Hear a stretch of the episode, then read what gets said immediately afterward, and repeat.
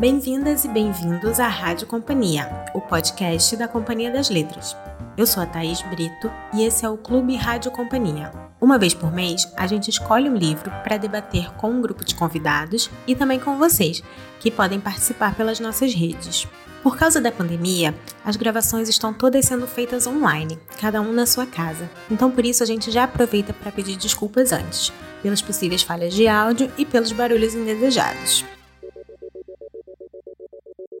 Nesse episódio, a gente vai falar sobre o livro O Verão Sem Homens, da autora americana Ciri Hustvedt, lançado aqui no Brasil em 2013 pela Companhia das Letras. Quem narra o livro é a Mia, uma poeta que acabou de ser deixada pelo marido, com quem estava casada há 30 anos. Na verdade, o marido, Boris, pede uma pausa no relacionamento, porque está tendo um caso com uma colega de trabalho.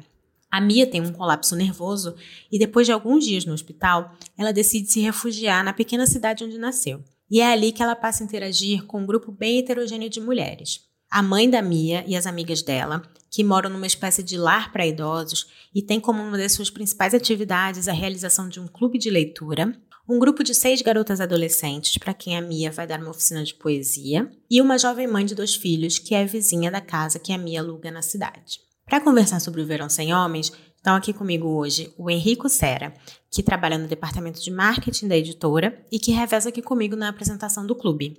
Oi, Henrico. Oi, oi. A Luara França, que é editora da companhia e atualmente é editora dos livros da Siri Roosevelt.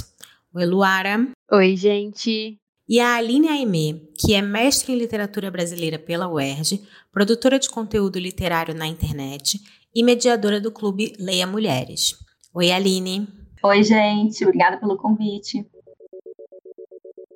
Então, eu acho que a gente podia começar falando um pouquinho é, sobre as impressões gerais do livro, né? Vocês gostam do livro, vocês não gostam? O que, que chama mais a atenção de vocês?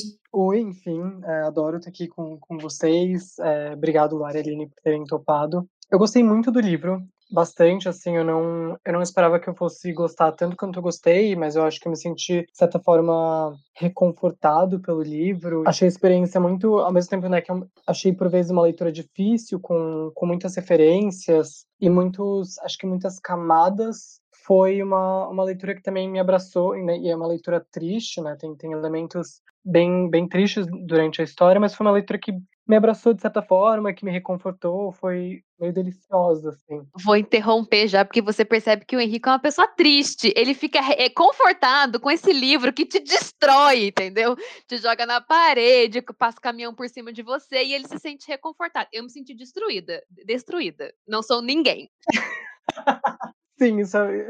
Isso é verdade. Só... Ah, mas eu acho que o, que o livro tem humor. Tinha hora que eu gargalhava com ele. Com certeza. Uhum. Mas é uma risada triste. Traz comédia. É uma risada que você, você sabe que você não deveria estar rindo. Exato, e tem muita, tem muita ironia, assim, né? Eu acho que é isso. Você ri e você fica, não, pera, tô triste, calma. Eu, eu acho que tem um pouco das duas coisas mesmo, porque eu até entendo o que o Henrique fala de se sentir abraçado. Eu acho que talvez um pouco pelas personagens. Eu, eu me afeiçoei a elas, assim, de uma maneira que, nossa, eu sentia elas um pouco próximas. Isso também era triste, né? Porque, enfim, você vê elas sofrendo e eventualmente morrendo. Essa daí, gente, eu não quero, eu não quero nem começar a falar sobre Isabelinha, porque eu chorei, eu vou começar a chorar aqui. Gente, a velhinha do bordado. Essa é a minha personagem favorita, ela é maravilhosa. Nossa senhora, a velhinha do bordado, cara. Maravilhosa. Eu acho que eu fiquei muito mal, assim, com, com as histórias de bullying, sabe? Com a criança. Eu fiquei meio um pouco afetado, assim. Isso foi muito difícil de ler e tal.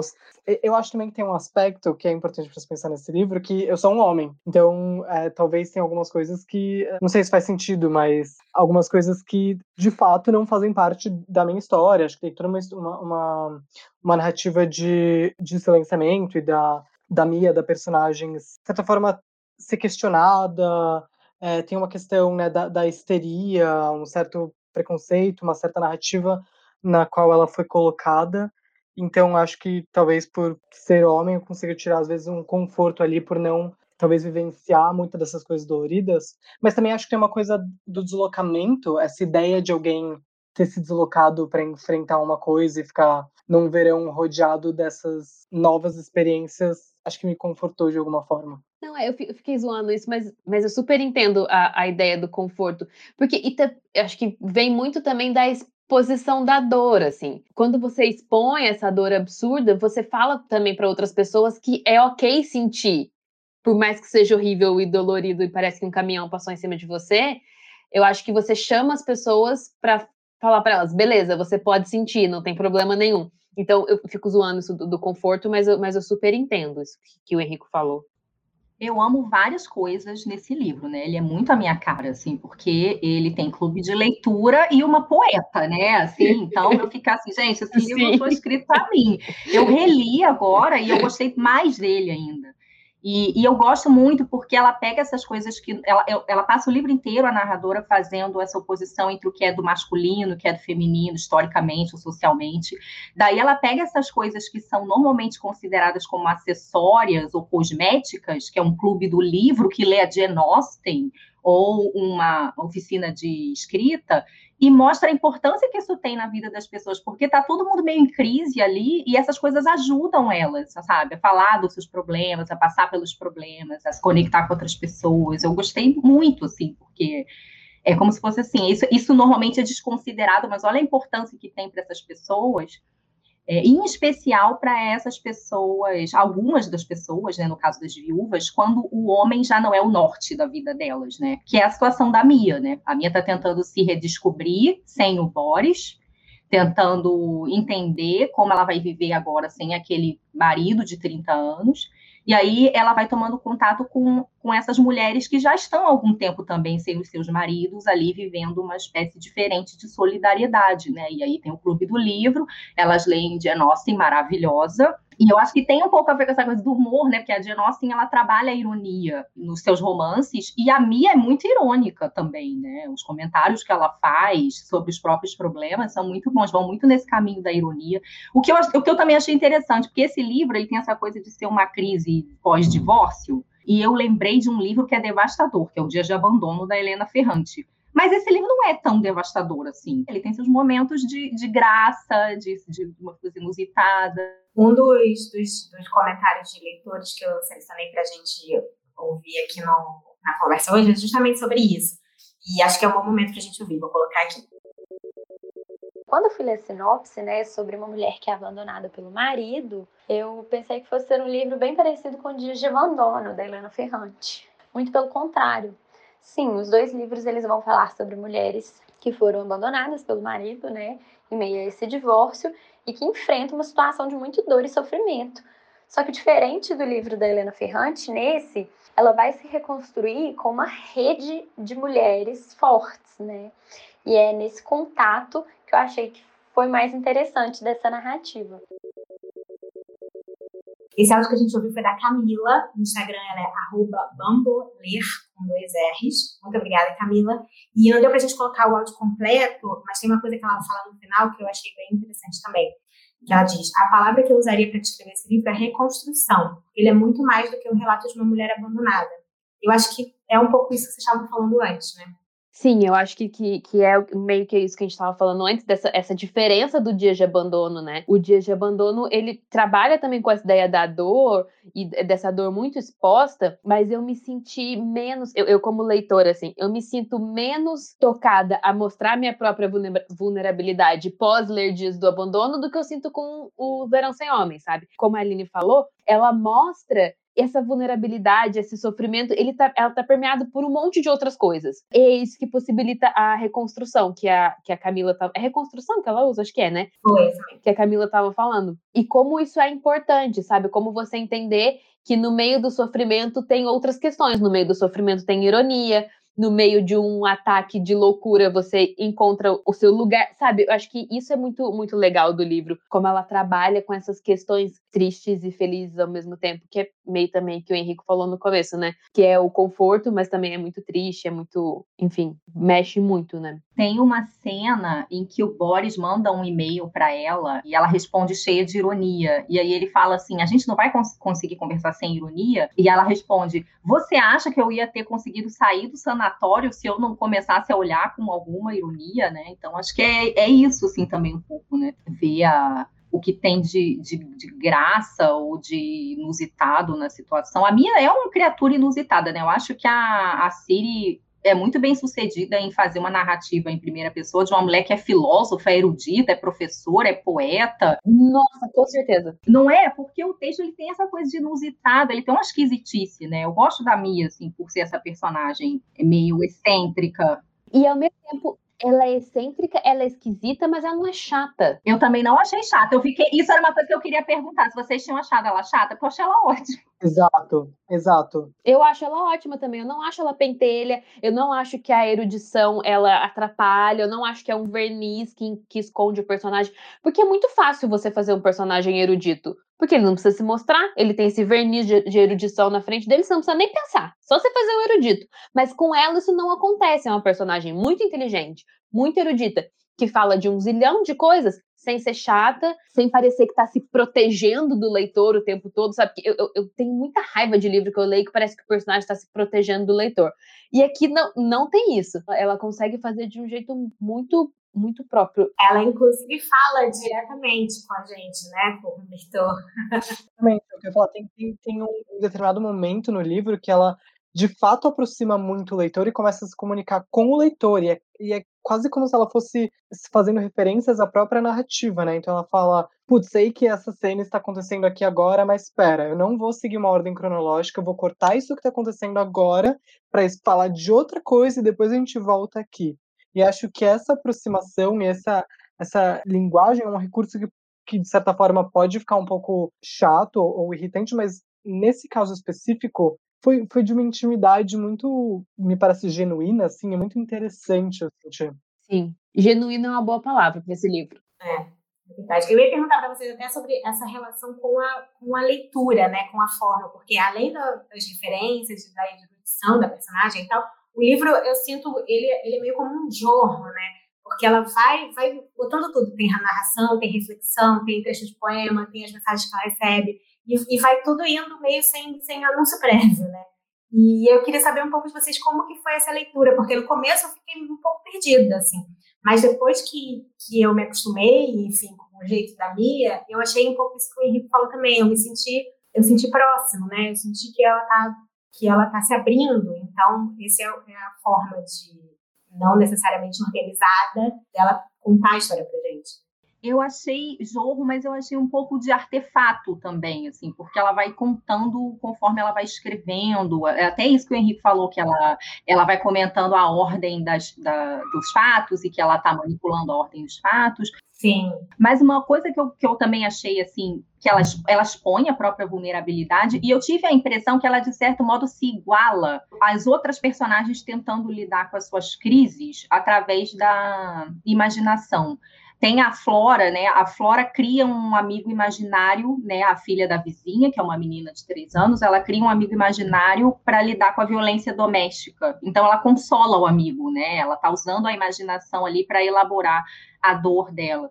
E depois, na oficina de poesia, quando as meninas estão se, elas, elas estão se expressando pelos poemas, e depois elas vão falar da situação de bullying que uma delas sofre pelos poemas também. E aí eu fiquei com a impressão de que a, a Mia também está meio que nesse processo de tentar se reconciliar com a própria história. É quase como se ela, ela contasse essa, esse, esses processos das outras personagens para mostrar, olha, eu também estou fazendo a mesma coisa aqui nesse texto, que tem poema, que tem citação, enfim. Sim, e, e eu gosto dessa, dessa ideia da Aline de que é um artefato, é, é jorro, é tudo ao mesmo tempo, mas, mas é um artefato claro e talhado, assim. Porque eu acho que ela tá trabalhando também, além, com essa, além dessa coisa dela se igualar com as outras personagens e falar que estão todas sofrendo, eu acho que ela vai trabalhar com uma ideia que, que me é muito cara, que é a possibilidade de você narrar o simultâneo. Que é a possibilidade de você narrar muitas coisas estão acontecendo ao mesmo tempo. A linguagem ela é limitada no sentido que você tem que colocar uma palavra na frente da outra, então você tem que ter uma ordem linear de alguma forma para sua leitura, mas a narrativa literária ela pode extrapolar isso em outras chaves. Então, acho que quando ela coloca o poema, ela coloca o e-mail que ela recebeu e ela fala um pouco da aula, depois ela fala da, de uma visita que ela fez, depois ela volta para a aula. Eu acho que ela está querendo também trabalhar com essa, com essa simultaneidade que é também o, o processo de cura, né? Que vo você se cura com várias coisas ao mesmo tempo. Você não se cura quando você toma o remédio. Você se cura quando você toma o remédio, você vai não sei na onde, você toma sorvete, você faz sabe? Então eu, eu gosto de como ela é, como ela vai construindo essa simultaneidade que é narrativamente tão difícil de fazer. Isso é muito incrível. Então, acho que tem essa simultaneidade e também a formação da narrativa, né? E não só a formação da narrativa, mas uma certa a construção da, da, né, da, narrativa, da identidade, essas fronteiras entre o que é ficção e, e o que não é, o como, como, a gente se constitui. E acho que isso que você está falando, né, dessa simultaneidade, do, do, ato de contar, é uma coisa que também ela, de certa forma, explora durante a terapia que ela faz no livro. Né? Ela se, se relaciona com uma terapeuta, ela liga para terapeuta, acho que é doutora S, talvez esteja esquecendo o nome, e eu achei isso muito interessante porque também é um processo de análise, né? Acho que essa, essa simultaneidade e as memórias e, e o ato de narrar também é um processo que dá para se levar para o lado da análise, né, da, da terapia. E eu achei tudo isso muito interessante. Eu achei também que que é o que ela faz com, com as garotas do, da oficina, né? Ela pede para que as garotas narrem o que aconteceu em diferentes pontos de vistas e fiquem trocando as histórias, até que em algum momento se cria uma história única que não é exatamente uma história verdadeira, mas é a história possível, como você falou, Luara, nesse processo de cura, né? Enfim, para que tanto naquele ambiente da oficina uma certa garota, é Alice, se não me engano, possa se curar, mas que as outras também possam se observar e se curar também das próprias dores. Isso é muito interessante. A gente, eu amo muito a oficina. Eu, sério, eu, eu, eu amo muito. Acho, acho incrível. É, é, é, um detalhe muito, muito bom, muito difícil de fazer. Enfim, gosto muito. Acho que foi muito acertada essa decisão da oficina dentro do livro eu amo e eu queria fazer a oficina, né? Porque eu anotei o nome dos poetas que ela cita, porque ela fala assim: hoje a gente vai falar de poetas que falaram da infância. Aí ela fala uma catatal de novo. Eu falei: meu Deus, eu quero fazer a oficina dessa mulher. Assim, vai... Ela podia fazer um spin-off só com a oficina. Eu, eu leria esse livro um spin-off com a oficina e, e eu quero uma coisa que eu odeio, que eu não, não deixaria nenhum, nenhum autor meu fazer, mas eu queria uma lista no final do livro de todos os livros que ela citou. para eu poder pesquisar depois. Eu também, queria muito. Ah, eu queria spin-off das velhinhas também, gente, assim, antes, né? Tipo, um prequel. Mas eu acho que meu coração não ia aguentar, Thaís. meu, meu coração é fraco para velhinha. Meu coração é muito fraco. Eu não, não ia conseguir, cara. Uma coisa, uma coisa que eu acho interessante, a gente falou das, né, das senhoras e, como a Lara chama, das velhinhas e das garotas. E eu senti muito. E acho que no livro tem uma, uma, uma conversa sobre as repetições e sobre as narrativas, e a Luara agora falou de simultaneidade, e eu não conseguia não fazer paralelos nas coisas que estavam acontecendo. Então você tem um grupo de garotas jovens, assim, não é o mesmo número, mas são as garotas, e aí tem as senhoras, acho que tem a Flora com o amigo imaginário dela, e tem a própria Mia, que tem o ninguém, né, que é um, uma, um personagem que fica se correspondendo com a Mia por e-mails, e ela não entende exatamente quem é. E adorei, assim, todas essas, todos esses paralelos que vão sendo construídos ao longo do livro, né? Então você tem a, a Mia, que é, teve né, um, uma espécie de surto, e aí você tem o Stefan, que é o irmão do Boris, uma pessoa de quem a Mia era próxima e que se matou, enfim. Não sei se vocês sentiram a mesma coisa. A Mia também teve um episódio de, de ter sofrido bullying, né? Ela se identifica com a Alice. Exatamente. É, e aí não sei se vocês gostaram disso também ou não gostaram. Eu gostei muito, acho que tem muito essa coisa das fases da vida, né? Ela fala muito disso também, né? De como as coisas vão se repetindo e, e, das diferentes fases da vida, porque ela vai também lembrando de quando ela era mãe no contato com a Lola, a vizinha, que está aprendendo a ser mãe, lidando com essas crianças pequenas nesse casamento conturbado. Mas eu também acho interessante como as, as personagens. É, eu lembrei da Alice agora, quando a Alice vai contar a sua situação de bullying, ela se identifica com, com uma heroína da Charlotte Brontë, né? Então, assim, também tem um pouco da repetição com o artefato, né? O livro ajuda ela, ela consegue falar melhor da sua dor quando ela se identifica com uma personagem da Charlotte Brontë, é toda aquela grandiloquência do texto, drama, sofrimento. Eu achei o máximo.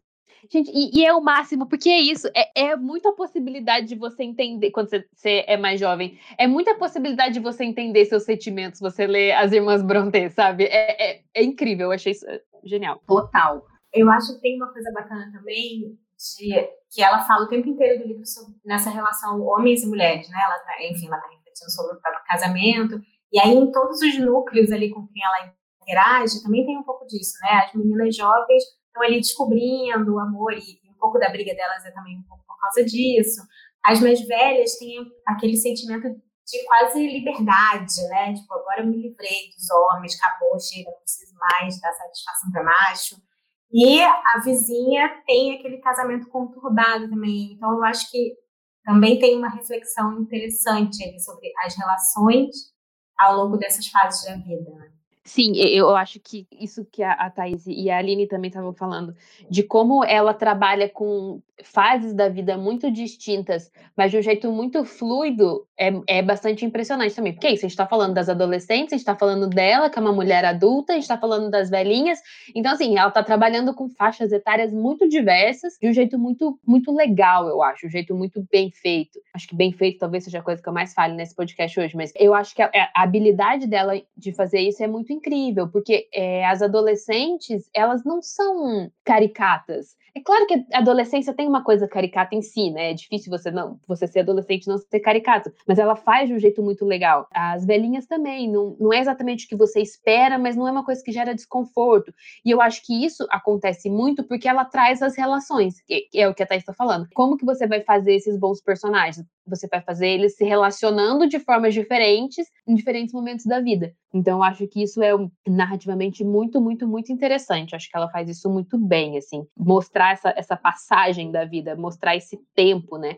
E é doido falar que ela tá mostrando tempo, porque se a gente for parar para pensar, o livro se passa num período curto de tempo. Então, assim, ela tá trabalhando com a, a passagem do tempo durante o livro todo, mas é, a narrativa acontece em um período fixo, né? Eu queria falar agora, tem uma outra parte do livro que eu gosto muito, que é quando ela começa a, a questionar a coisa das questões, das diferenças biológicas entre homens e mulheres. Ela cita um monte de estudos estapafúrdios ao longo da história, e ela fala muito.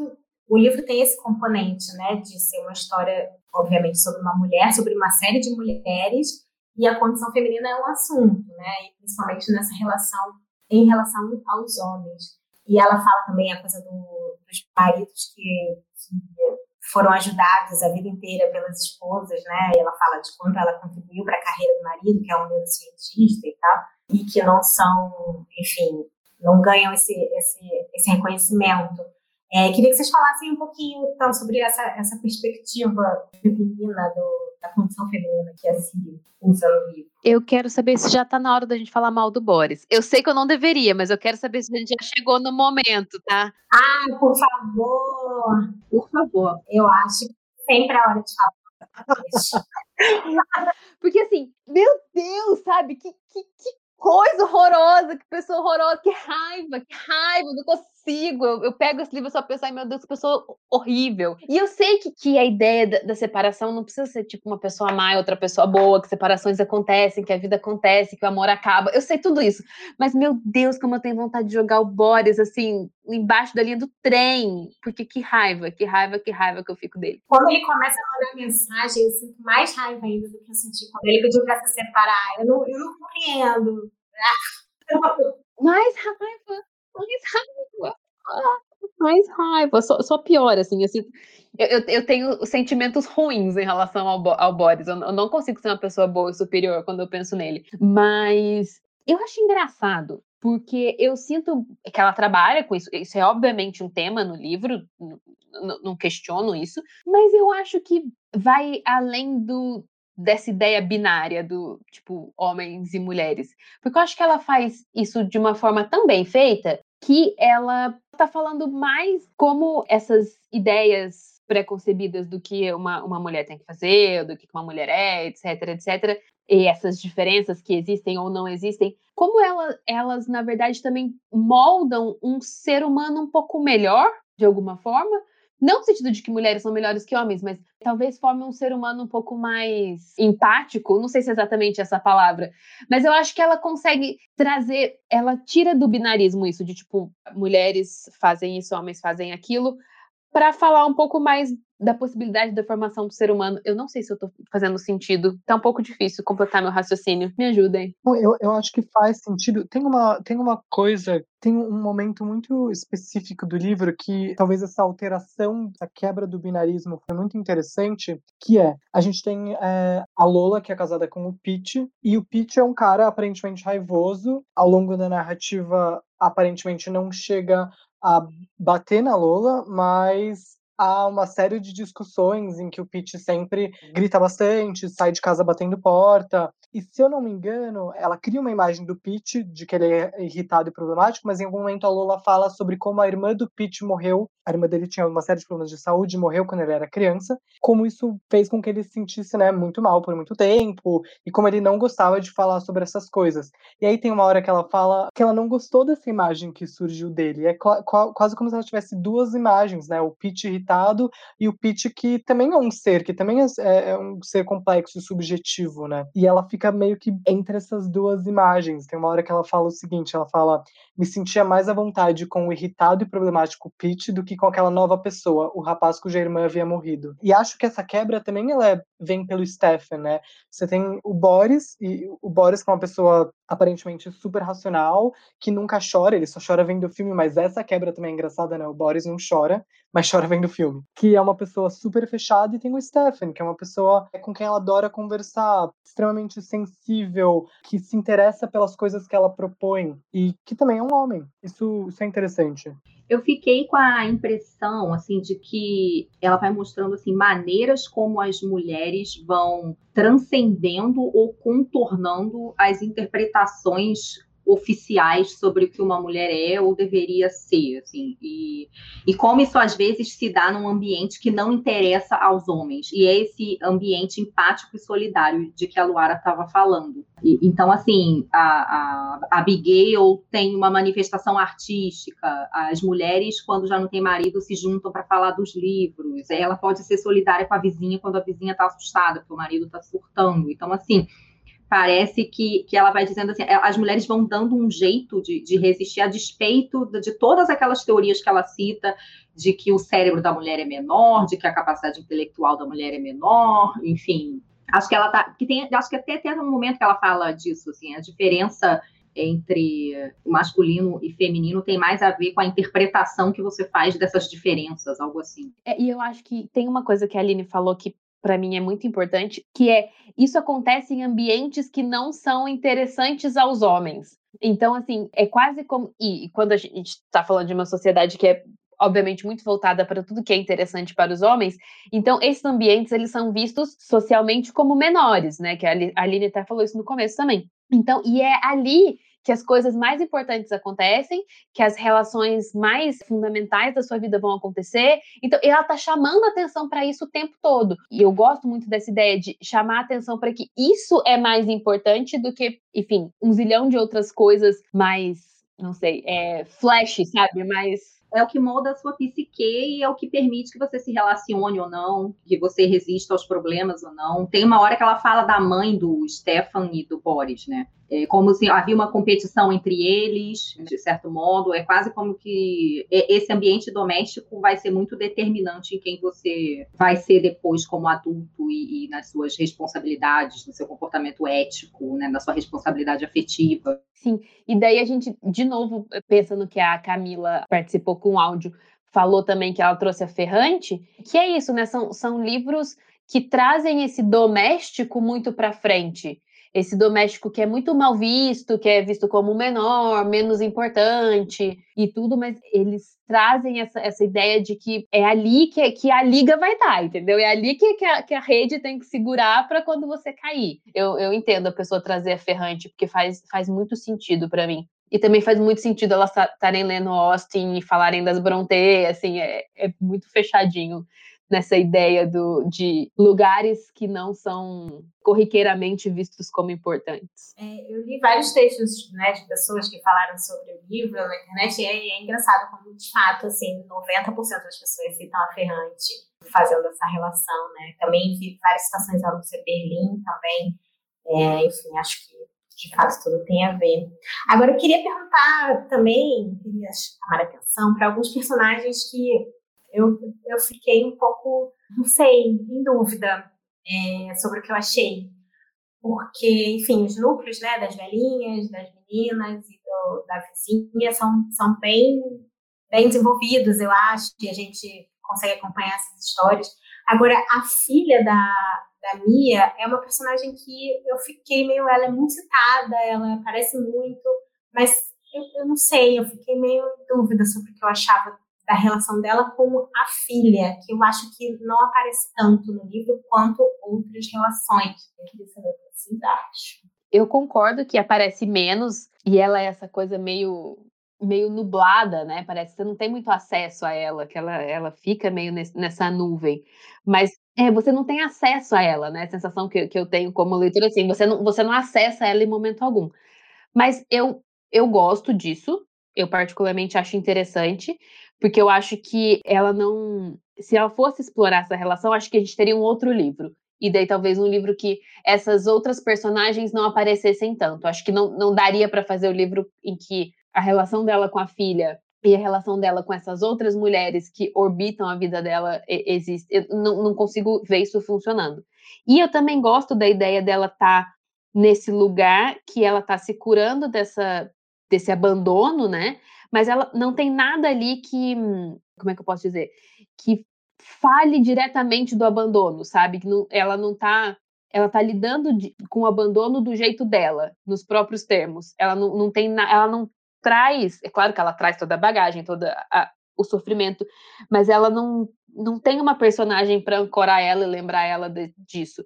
E querendo ou não, acho que a filha seria essa personagem que ancoraria ela numa relação. Não sei se eu estou fazendo sentido. Isso faz sentido, porque o livro termina quando, quando a Daisy chega na cidade, se eu não me engano, acho que eu estou certo. Ele continua mais um pouco, mas ela interrompe a narrativa ali durante o verão quando a Daisy chega se eu não me engano. Então faz super sentido. É, porque eu acho que a, a filha é, seria. É, é, tudo bem que um filho não, não, não quer dizer que ele é. Que ele segura uma relação. Não é nada disso que eu tô querendo dizer, mas ele, é, nesse caso, ela é fruto de uma relação que acabou. Então, assim, e, e que durou por, por bastante tempo. Então, é quase que impossível você separar essa personagem da relação dos pais, né? Porque eu acho que seria muito difícil você construir essa ideia de, de cura e de superação fora da, dessa relação fracassada, com todas as aspas possíveis, se a filha tivesse lá, sabe? E ela, a, a, filha de fato é um elo com o Boris ainda, né? A filha fica perseguindo o Boris pela cidade para saber o que ele tá fazendo, conta que viu o Boris chorando. Então acho que esse, né, a filha traz os relatos que são esparsos, mas traz de qualquer forma. É, muito, eu acho que seria muito difícil você. Mas eu entendo, é frustrante você ter uma personagem que você sabe que é importante e que você não tem acesso. Mas eu, eu gosto, eu acho bom. E bem feito, como eu já falei 30 vezes nesse episódio do podcast. Bem feito, é a discussão do hoje. Depois a gente vai contar quantas vezes foram. Posso fazer uma pergunta? O que, vocês, o que vocês acharam do, do personagem Ninguém? Ai, eu ia falar isso também, não sei, quero ver vocês primeiro eu achei que ele podia ser uma invenção.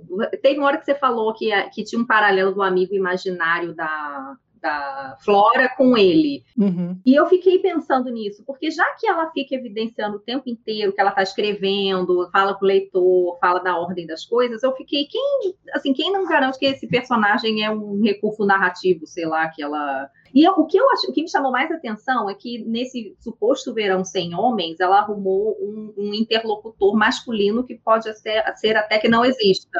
Concordo, eu fiquei em dúvida, inclusive, como era no original, porque ela chama ele de ninguém. Mas eu, eu fui pesquisar e no, no original era é, Mr. Nobody. Então, de fato, tem uma hora até que ela se pergunta por que, que não. Por que, que se ninguém não poderia ser uh, uma mulher? O ninguém feminino. E eu, de fato, eu eu tendo a acreditar que sim, que foi um recurso que ela criou e até de certa forma nos levando a acreditar que era uma pessoa se correspondendo no começo, mas eu pensei nisso depois que lá pelo final, eu acho, ela ela faz uma questão, ela pergunta como é que você tem certeza de que eu que estou narrando não sou um homem, né? E, e, e discute um pouco dessa crença de, de ilusões do, do que aconteceu nesse é, no livro, assim.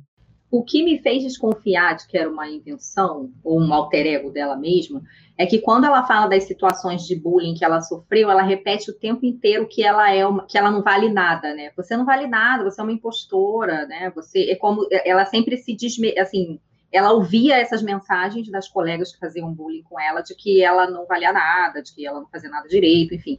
E a primeira mensagem que ele manda para ela é essa, tipo, você não é nada, sua poesia é um horror, assim, né? Quem você pensa que é? Algo do gênero. Então, eu, é como se a impressão que eu fiquei é, é, que era esse alter ego incorporando a autodepreciação, que ela, de certo modo, incorporou, porque ela fala ao longo do romance que o jeito que ela teve de lidar com as meninas que criticavam ela porque ela era muito esquisita, foi, foi ir se apagando, né? Falar menos e se apagando, né? Então, assim, ela meio que assimilou o que foi dito para ela. E aí é engraçado que ao longo do livro, né, você falou disso, de que ele começa falando de que ela é nada, mas ao longo do livro, essa conversa entre eles, ela se expande, eles começam a ter debates filosóficos ali por e-mail. Então, enfim, muito curioso isso. E para mim, 100% é um, um alter ego dela, assim. É, é, ela falando com ela mesma. Thaís, você tinha pensado em alguma coisa ou só tinha questionado? É, pois é, eu tô pensando aqui, depois de, de tudo que vocês falaram. Eu realmente não sei. Esse foi um personagem que ele até chegou a me incomodar um pouco em alguns momentos, porque eu ficava, cara, o que, que é isso? Assim, por, por que, que ela tá falando com essa pessoa? Ela ter respondido já me irritou de início. Então, me deixou um pouco confusa e incomodada no começo. Eu acho que faz sentido o que vocês falaram, óbvio, de ser um, um alter ego, né? De ser uma, uma discussão dela com ela mesma. Inclusive, volta até o que o Henrique estava falando antes, daquela coisa da análise, né? O livro tem, tem muito essa, essa vibe.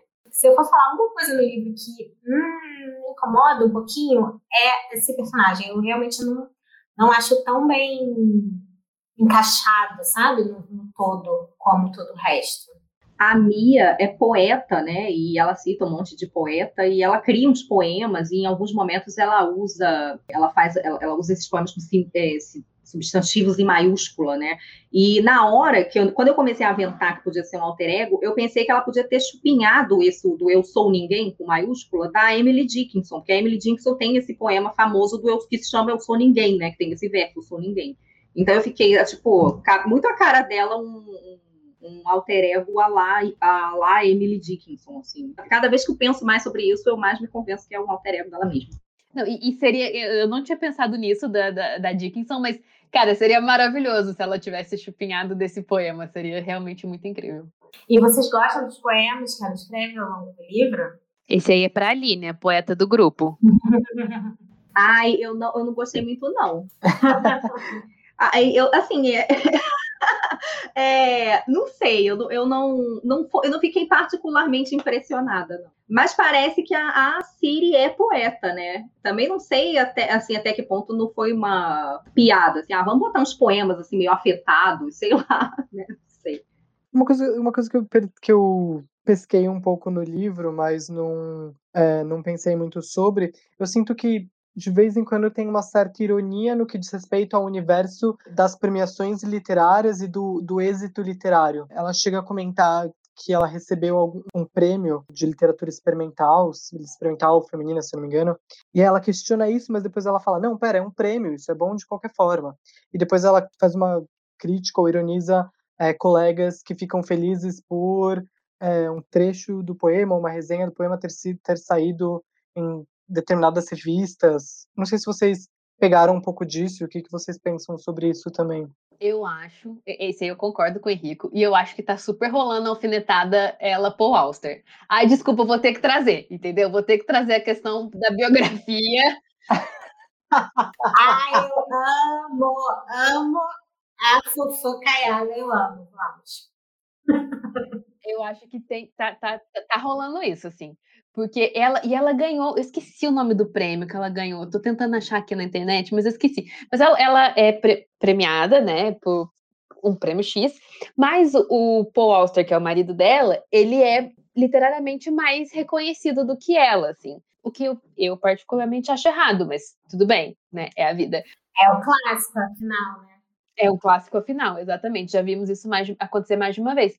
Mas eu acho que ela tá falando um pouquinho sobre isso, sabe? Sobre ela ser casada com um, um cara que é literariamente mais reconhecido que ela, que ganha mais prêmios que ela, que participa mais do, desse circuito da alta literatura, digamos assim. Claro que ela é reconhecida também. Não, não, é, não é que as pessoas vão falar que é ruim o livro dela, mas tem um, um outro olhar, sabe?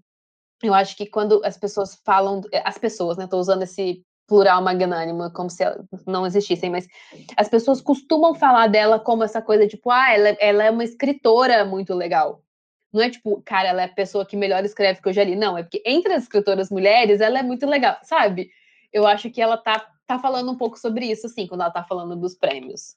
Não, eu acho que faz muito sentido, porque também, além da, da alfinetada no prêmio literário, tem o fato de que o, o marido neurocientista também tem mais destaque do que ela, e a gente vai vendo que é, ela mostra que ela fez a revisão filosófica do trabalho dele, assim, né? Então, ela não tá, ela não é menos que ele intelectualmente. Eu até chamei, o meu marido é da filosofia, né? E aí, quando ele fala aquela parte lá da fenomenologia, da incorpora, corporificação, não sei o que, eu chamei ele para ele, ele dizer se fazia sentido, e ele falou que faz total sentido, que está escrito lá. Adorei participação. Mas eu acho que tem, tem esse paralelo também. Tivemos uma leitura técnica, que bom. E, e, porque eu acho que ela, a, ela tem uma. Ela é formada em inglês, né? Mas ela é, é, do inglês mais, tipo, filosófico mesmo. Ela trabalha com, sei lá, Bakhtin, Kierkegaard, sabe? Essas coisas assim, pauleira mesmo. Então faz todo sentido. A parte filosófica tá muito bem embasada, assim.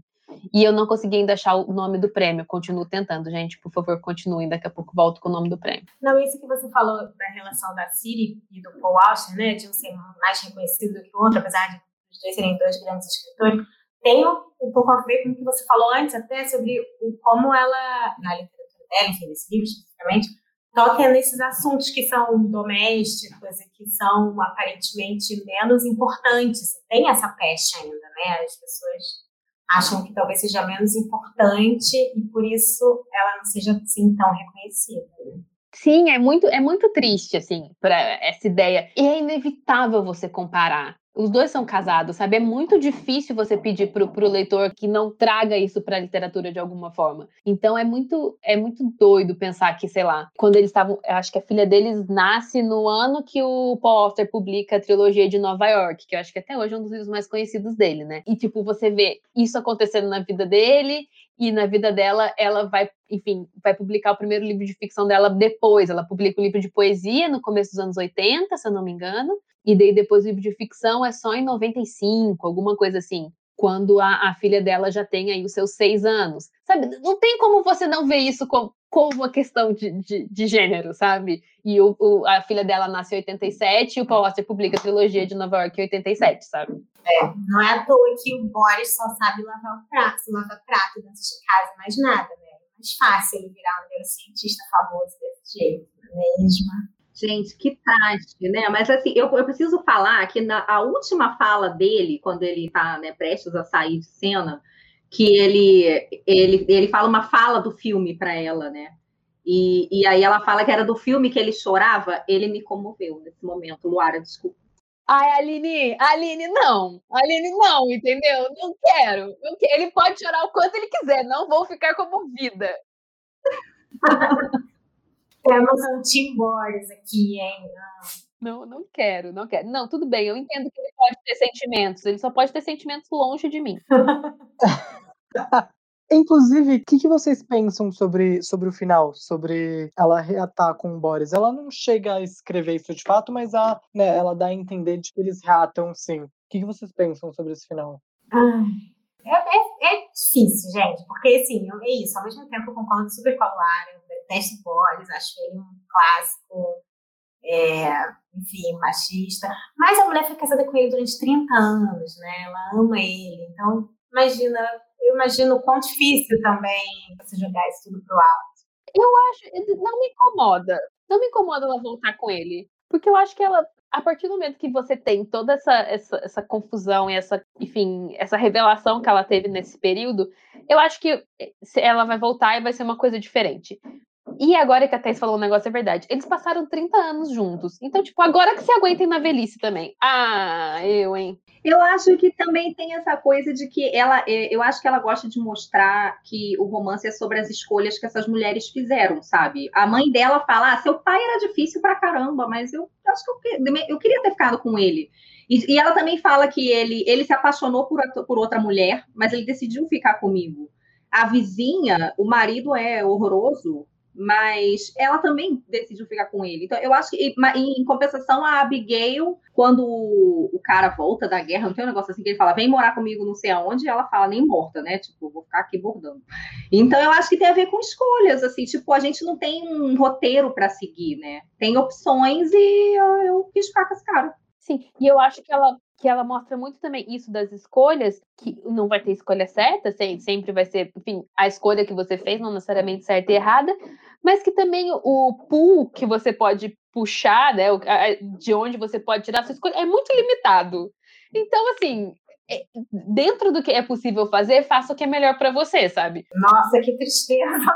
Mas é, esse livro é triste, gente. É triste, é muito triste. Não, eu concordo também, mas é de fato triste. Sim, eu não, mas eu concordo com a Luara, eu acho que é por aí. Tem, tem um negócio que, que me deixou muito triste, que a Aline falou da, da Abigail, né? Que, enfim, é uma grande personagem do livro, mas é quando a Mia acha uma foto da Abigail com, com uma mulher que tinha, eu não, eu não lembro o nome, mas que tinha o mesmo nome que a mãe da Mia. Acho que é Laura, né? Que era uma mulher com quem ela se relacionava antigamente. Eu fiquei muito, muito tocado por isso. Essa, essa descoberta, assim. É, e a Abigail conta, né, que ela amou essa mulher e que aparentemente nada não foi pra frente, né? Exato. É. Ai, gente, eu tava aqui mutada, eu tava falando aqui tudo no mudo. Abigail, tudo pra mim. Tudo pra mim. Apenas tudo pra mim. Eu amo os alumbramentos, gente. E eu fiquei genuinamente feliz que no fim ela, eles viraram uma exposição. Sei lá, eu, eu realmente fiquei sentindo a Abigail uma pessoa real, sabe? Foi a personagem que eu fiquei mais assim, fiquei mais triste quando morreu. Desculpem spoiler, mas enfim. Fiquei feliz quando a, o trabalho dela foi uma exposição. Enfim, é uma personagem bem querida. É, e acho que tem uma coisa do bord... uma coisa do bordado que uh, vocês falaram muito, né, essa, essa questão do ambiente doméstico, que, cuja relevância né, é evidenciada no livro, e tem uma questão do bordado, né, que é uma prática mais tradicional e que a Abigail usa como uma forma meio sub, subversiva, assim. Achei isso super interessante, uma coisa bem inusitada, achei na, na narrativa, não esperava que a Abigail, né, quando ela começa a se aproximar da Abigail e a Abigail começa a mostrar o que está acontecendo, eu fiquei, nossa, surpreso, assim, muito interessante. É maravilhoso, porque é uma insurgência, assim, ela bota as coisas muito, muito à vista e ao mesmo tempo, assim, as pessoas não prestam atenção porque são padrões, né? Coisas que você espera que uma senhorinha vai estar usando. Exato. Ou que o paninho da casa de uma, de uma senhora, de uma dona de casa vai ter. E, no entanto, tão, estão lá as coisas expostas, né? É, eu acho que isso, isso tem até um que de empoderador ali, né? Tá, aquilo que ela precisa calar, ela, ela tá mostrando, de certo modo, né? Tá na cara de todo mundo, assim, eu acho maravilhoso isso. Sim, e eu acho que de novo vem a questão de fazer o que é possível, sabe? Tipo, como que você pode mostrar? É desse jeito que você pode mostrar, então é desse jeito que você vai mostrar. É, como que você pode falar sobre isso? É aqui, desse jeito um pouco torto, mas tudo bem, vai ser aqui desse jeito um pouco torto, sabe? Então eu acho que é também é um tema recorrente, é essa coisa do o que é possível fazer dentro de um quadrado tão fechado que é o que é disponibilizado para as mulheres, sabe? Concordo, concordo com o que você disse, mas é interessante pensar também como a Mia ajuda essas mulheres, tanto né, Abigail é, quanto as garotas, a extrapolarem um pouco do que é possível. Né? Então, a Abigail fez o que era possível naquela situação, mas no final a Mia vai lá e expõe tudo isso para outras pessoas. Ao mesmo tempo, as garotas estão se resolvendo e, e estão acontecendo coisas que são típicas da adolescência e que, se não tivesse a Mia para fazer uma interferência, para pedir que elas extrapolassem tudo o que estava acontecendo durante uma oficina de poesia, não se sabe o que aconteceria, né? As coisas. Alice se tor não se tornaria, mas Alice passaria pelas coisas da mesma forma que a Mia passou. Né, sozinha, de certa forma. Sim, e eu acho que isso também isso faz muito sentido quando ela escolhe que esse, esse período de retiro dela vai ser um retorno à cidade natal, que é uma cidade menor, que está em um outro tempo, digamos assim. Então, eu acho que isso também é muito interessante. Esse retorno, ele é o retorno também de uma pessoa que foi daquele lugar, saiu e agora tá voltando diferente, sabe? Eu acho que isso também é importante. Pode não, não ser uma coisa que seja tão central assim, mas eu acho que essa escolha foi muito pensada. Eu acho que é uma escolha que também ajuda a destilar essa reflexão sobre a identidade, né? Porque ela volta para o lugar de onde ela saiu e que é esse lugar mais fechado mesmo, onde qualquer coisa que você faz é vista, né? As suas ações parecem que têm um impacto maior, é, é, apesar de ser um lugar. É... porque assim, não é o burburinho de Nova York, onde você é anônimo, né? Então, eu acho que ajuda também a pensar nessa e refletir ou reconstruir essa identidade dela, que eu acho que ela está tentando entender é, agora, sem esse marido e esse casamento de 30 anos, o que que dá para fazer, né? O que, que, eu consigo fazer? Quem sou eu, né? Será que, será que eu ainda sei quem sou eu sem Boris?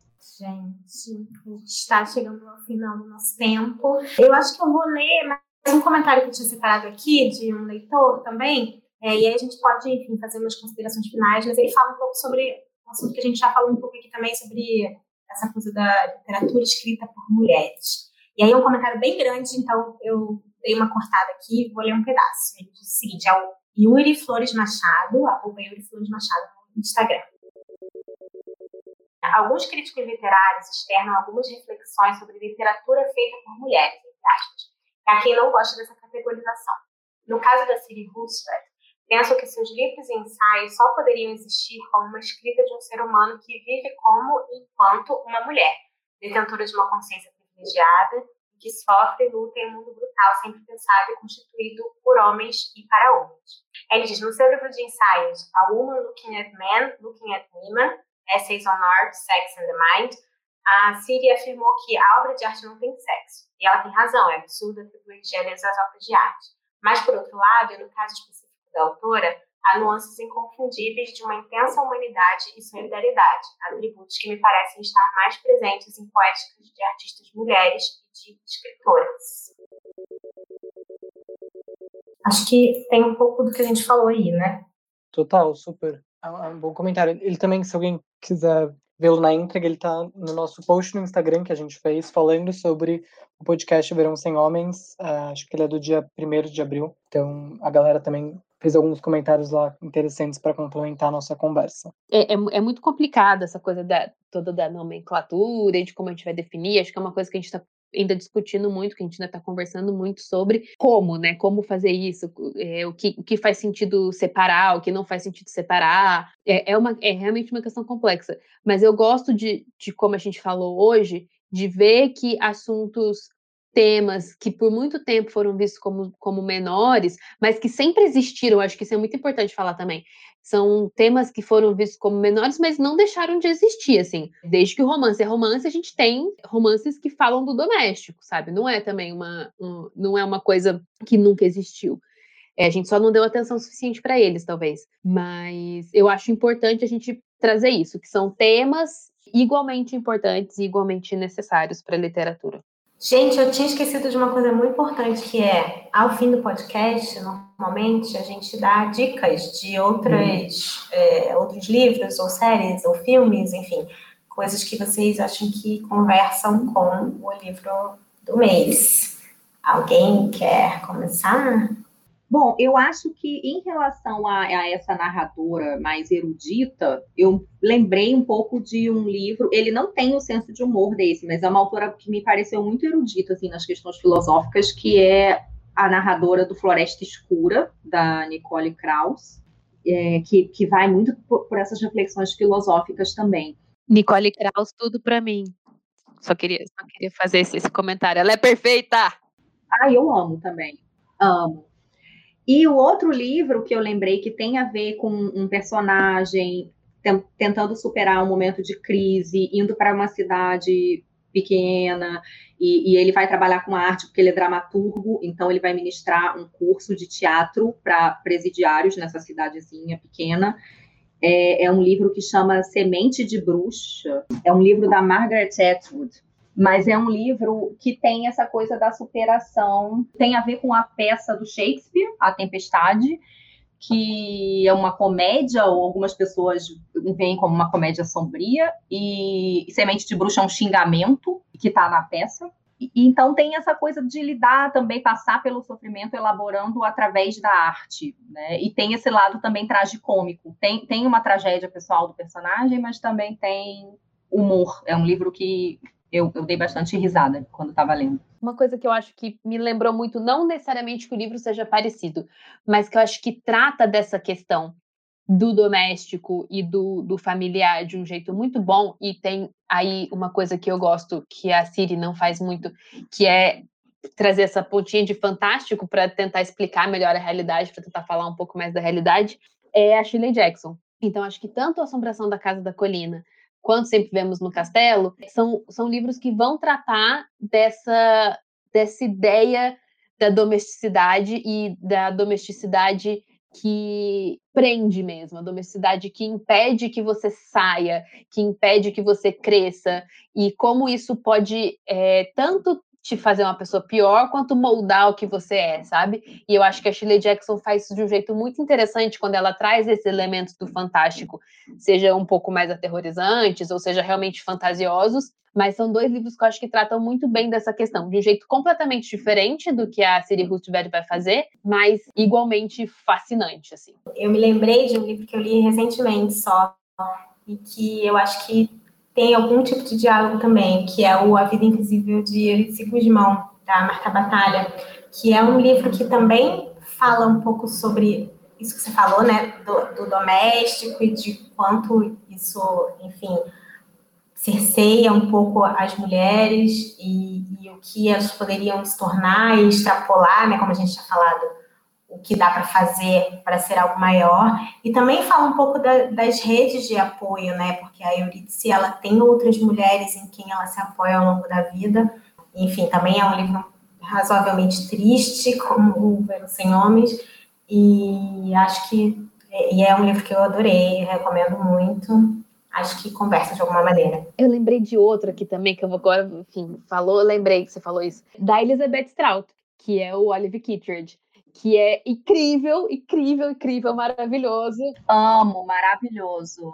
Que tem as velhinhas maravilhosas também. Eu e Luara, a gente gosta de velhinhas maravilhosas, a gente é dessas, entendeu? Exato! Exato, velhinhas maravilhosas que, assim, conquistam seu coração, que são mal-humoradas, que, tipo, vão xingar os outros, mas são tudo, absolutamente tudo. Coração gigante coração gigante. E eu acho que daí tem um estilo um pouco mais parecido com o da Siri Roosevelt, para quem gostou, né? E que não gosta tanto de elementos fantásticos. O Olive Kittredge é, assim, recomendo demais, demais, demais. E para quem sentiu falta da relação mãe e filha, que, é, que foi o que, o que a Thaís trouxe também, eu recomendaria da Elizabeth Strout, O Meu Nome é Lucy Barton. Eu amo tanto esse livro, esse livro dói de tantas formas. Ele é tão lindo, tão lindo. Dói, exato. Esse livro dói. Eu, mas eu acho que eu nunca li um livro é, relação mãe e filha tão, tão forte e tão assim impactante quanto foi o, Meu Nome é Lucy Barton. Então são aí duas recomendações para quem gostou desse livro ou se interessou pelo tema, qualquer coisa assim. Cara, Elizabeth Strout, tudo para mim. É, é, engraçado porque eu ia recomendá-lo. É, eu acho que ele tem muito da questão né, mãe, mãe e filha e também dessa questão ela não retorna à cidade de Natal pelo que eu me pelo que eu me lembro mas ela toda hora fica passando memórias sobre essa cidade memórias da infância e tem também uma coisa da suspensão né porque ela tá num hospital se recuperando de uma cirurgia de apêndice que deu errado se não me engano então, acho que tem essa, essa coisa da suspensão também do, do tempo, do espaço, que é bem bacana. Eu vou acabar falando mais do outro livro, né? Mas é porque tem isso também, quando ela vai. As memórias que, que vão aparecendo no Lucy Barton, gente do céu, é assim, é devastador, é devastador esse livro. Ah, muito bom. Eu, outro que eu, que eu pensei, é que deu para fazer em matéria de história de amor, do Viravinha. Eu acho que ele tem uma, uma questão também de uma mulher que vai passar um tempo isolada, dessa vez é no Guarujá, né, no livro, é, no apartamento de um casal que não mora mais lá, né, um, um casal de, de, idosos que não, que não mora mais lá, não me, não me recordo se eles já morreram ou não, e ela vai criando paralelos com a própria história de amor, né, essas histórias elas se cruzam, tanto a história dela quanto a história desses, desses idosos, mas criando toda hora paralelos que são muito interessantes também. E tem um filme que eu lembrei, acho que acidentalmente, durante a leitura do livro, que é o Malcolm e Marie, que é um livro recente, mas que fala muito das, da posição de uma personagem, de uma mulher, durante né, a, a vida criativa do homem com quem ela se relaciona. É muito bonito e muito forte também, recomendo. Ótimo, gente, muito obrigada. Foi muito legal essa conversa. Espero que quem está ouvindo também tenha gostado. Se anime a ler O Verão Sem Homens se ainda não tiver lido. Obrigada, Henrico, Aline e Luara. E até mês que vem.